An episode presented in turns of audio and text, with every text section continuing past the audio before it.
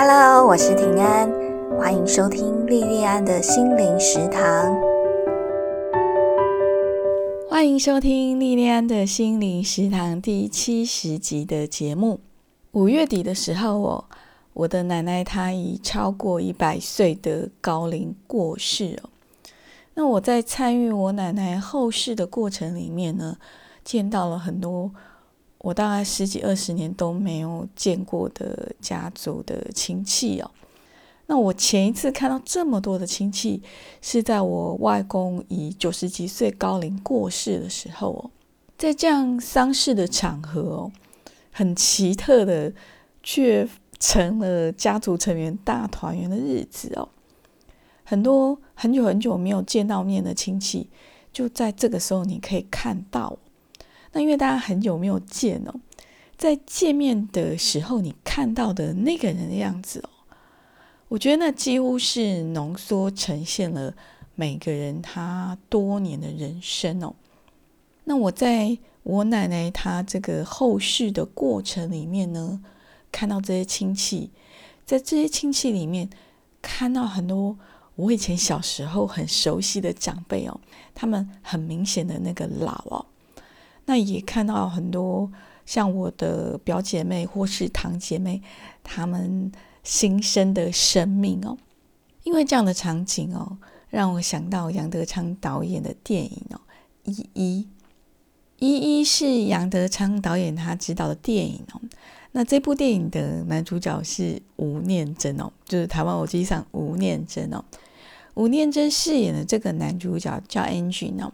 那一一的这部电影的剧情就是以 Angel 为中心哦，叙述 Angel 他身边亲人朋友的故事哦。整部电影开始于 Angel 他小舅子的婚礼哦，他的小舅子结婚的时候呢，那个新娘子已经肚子很大了，快要生了。这部电影的结束呢，是在 Angel 他岳母的告别式哦。那整个电影的开始跟结束，就好像是生命是开始于爱情的结合，那最后结束于我们这个肉身的结束哦。在这部电影里面，很明显的看得到很多杨德昌跟他第二任音乐家妻子彭凯丽他们共同的痕迹哦。比方说，呃，如果你有看到最后的片尾字幕的话。你从片尾字幕里面，你就可以看到这部电影里面很多的音乐都来自于彭凯丽哦。那在这部电影里面饰演 Angel 他读高中的女儿婷婷啊，婷婷是由彭凯丽的钢琴学生所饰演哦。那彭凯丽甚至还有在电影里面有露脸哦。剧中有一个桥段是婷婷跟她那时候交往的一个男生叫胖子哦。婷婷跟胖子他一起去听音乐会的时候，然后那时候有一个远镜头拍台上哦，那台上是一个就是钢琴跟大提琴的合奏哦。那弹钢琴的人就是杨德昌，然后那个拉大提琴的就是彭凯丽哦。那彭凯丽她。之后也有接受媒体的专访去谈《一一》这部电影哦，彭凯丽就有讲哦，他说在这部电影里面，Angel 的真诚哦，然后这部电影里面，Angel 的儿子杨洋他很像哲学家那样子的思考，还有婷婷的纯真，还有 Angel 他的客户有位叫大田，好大田表现出来的那个自我，这些人的。表现出来的那个样子哦，都是杨德昌他的写照哦。《一一》这部电影是杨德昌导演他生前最后一部电影作品哦。我觉得那似乎是杨德昌导演他整个生命的某一个切面哦。我们透过杨洋、英俊还有杨德昌最热爱的这些音乐哦，透过这些东西。看到杨德昌他眼中的众生相哦，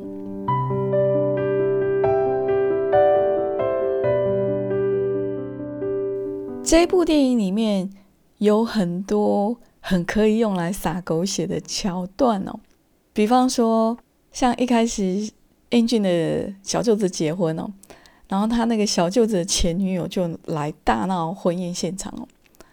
那比方说，婷婷的好朋友叫 Lily 哦，胖子跟 Lily 在交往哦，婷婷就帮胖子把情书拿给 Lily 哦，就这样帮忙拿情书，拿到后来，他就不知不觉成了他们这一段感情里面的小三哦。那比方说，像 Lily 她也是一个拉大提琴的学生呢，然后突然有一天演奏会取消，结果回家的时候刚好看到他的妈妈跟他们学校的老师上床哦。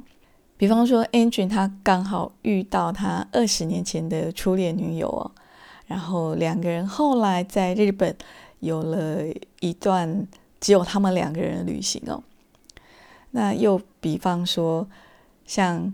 呃，这部电影已经很接近结尾的时候呢，胖子他杀了人哦，然后他杀的那个人疑似就是他女友的小王哦。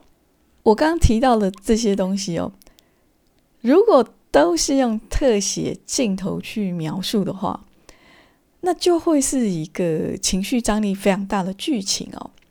那如果再搭上那种文宣啊、宣传的文宣的话，哈。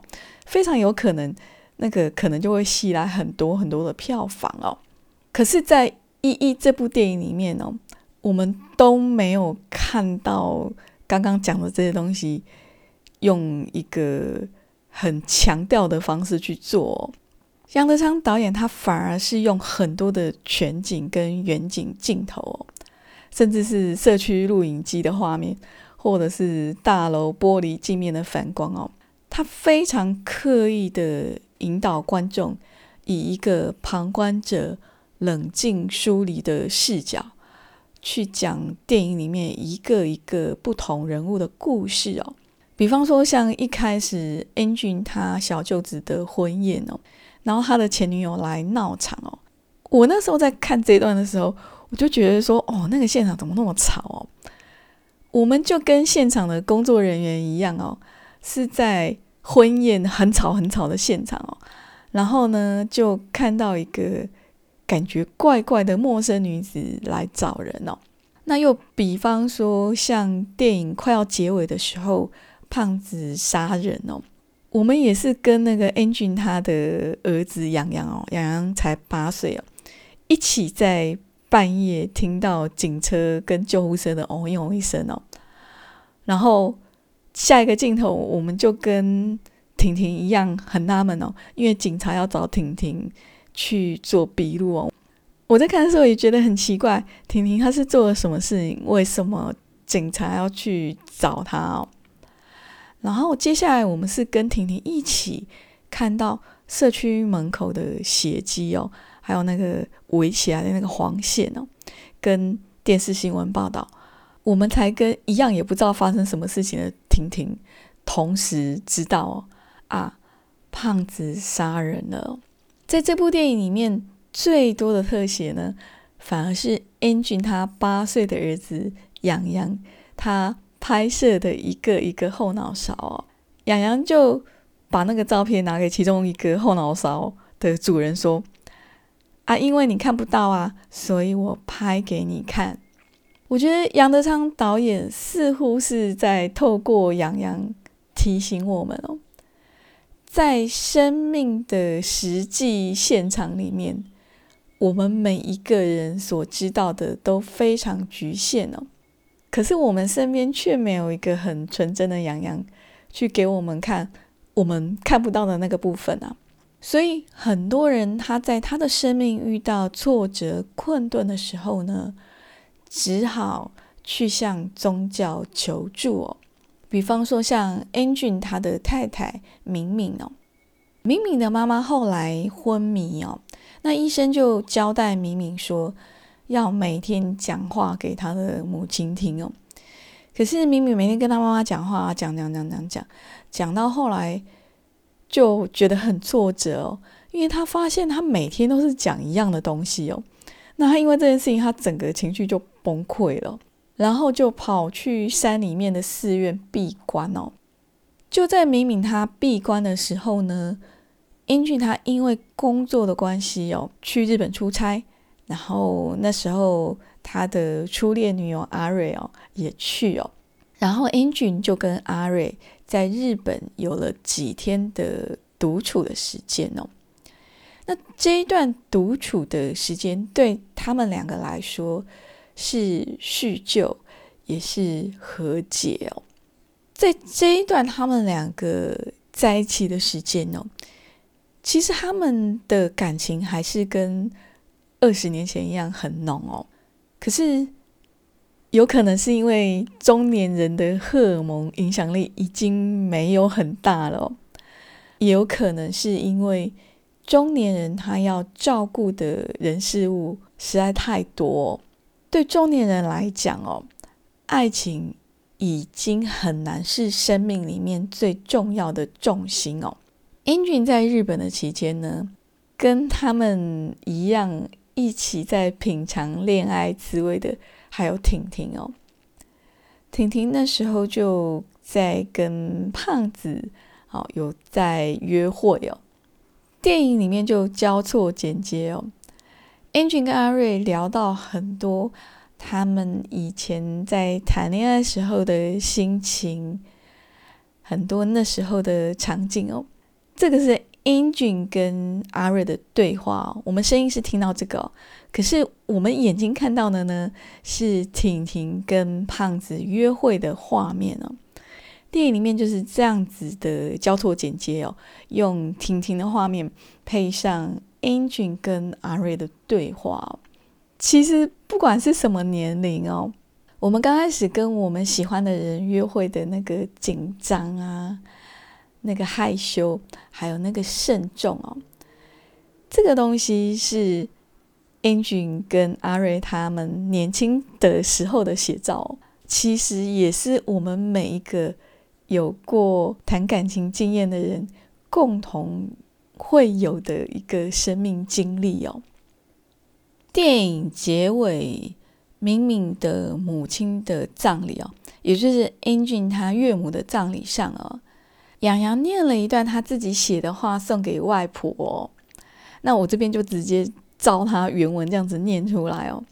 洋洋说：“婆婆，对不起。”不是我不喜欢跟你讲话，只是我觉得我能跟你讲的，你一定老早就知道了，不然你就不会每次都叫我听话。就像他们都说你走了，你也没有告诉我你去了哪里，所以我觉得那一定是我们都知道的地方。婆婆，我不知道的事情太多了，所以。你知道我以后想做什么吗？我要去告诉别人他们不知道的事，给别人看他们看不到的东西。我想这样一定天天都很好玩。说不定有一天我会发现你到底去了哪里。到时候我可不可以跟大家讲，找大家一起过去看你呢？婆婆，我好想你，尤其是我看到那个还没有名字的小表弟。就会想起你常跟我说你老了，我也很想跟他说，我也觉得我也老了。这个是洋洋给他婆婆的一段话。那我的奶奶她在晚年的时候呢，她只有一个问题哦，就是失智啊。那因为失智，让她变成一个很爱笑的老婴儿哦。她除了这个问题以外，她的身体一直都非常非常好哦。那一直到生命最后的三天，他才出现不舒服的症状哦。我奶奶过世以后，我常常在想哦，我奶奶她看到的世界是什么样子呢？一个曾经看过一百多个世纪的人，他对这个世界的了解哦，一定跟我们很不一样。我觉得很可惜哦，在我奶奶还很清醒的时候，没有花时间去多了解她一点哦。我奶奶告别式的最后，我们这些家人就轮流去把奶奶火化以后的骨骼就 Q 骨了，就捡入骨灰瓮里面哦。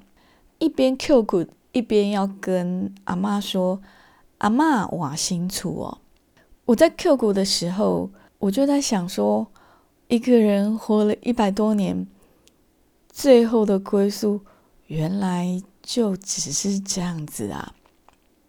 这个世界上对我们最重要的有形的东西，就是这副肉身嘛。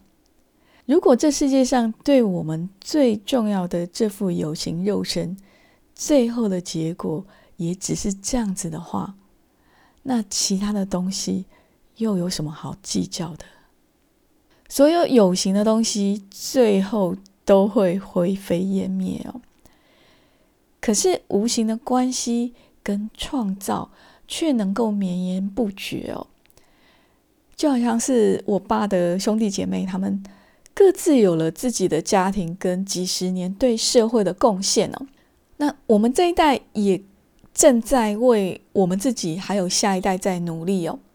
然后我们的下一代这些很纯真的孩子们，也跟《一一》这部电影里面。像养羊，还有他还没有取名字的那个婴儿小表弟一样，就含藏了无穷的可能性哦。就好像《一一》这部片的片名哦，“一一”一个接一个，一代接着一代，“a one and a two”，有着无穷无尽的可能哦。《一一》这部电影我就分享到这边，我们今天的节目就到这里结束。非常非常感谢你的收听跟支持，我们下次再见喽。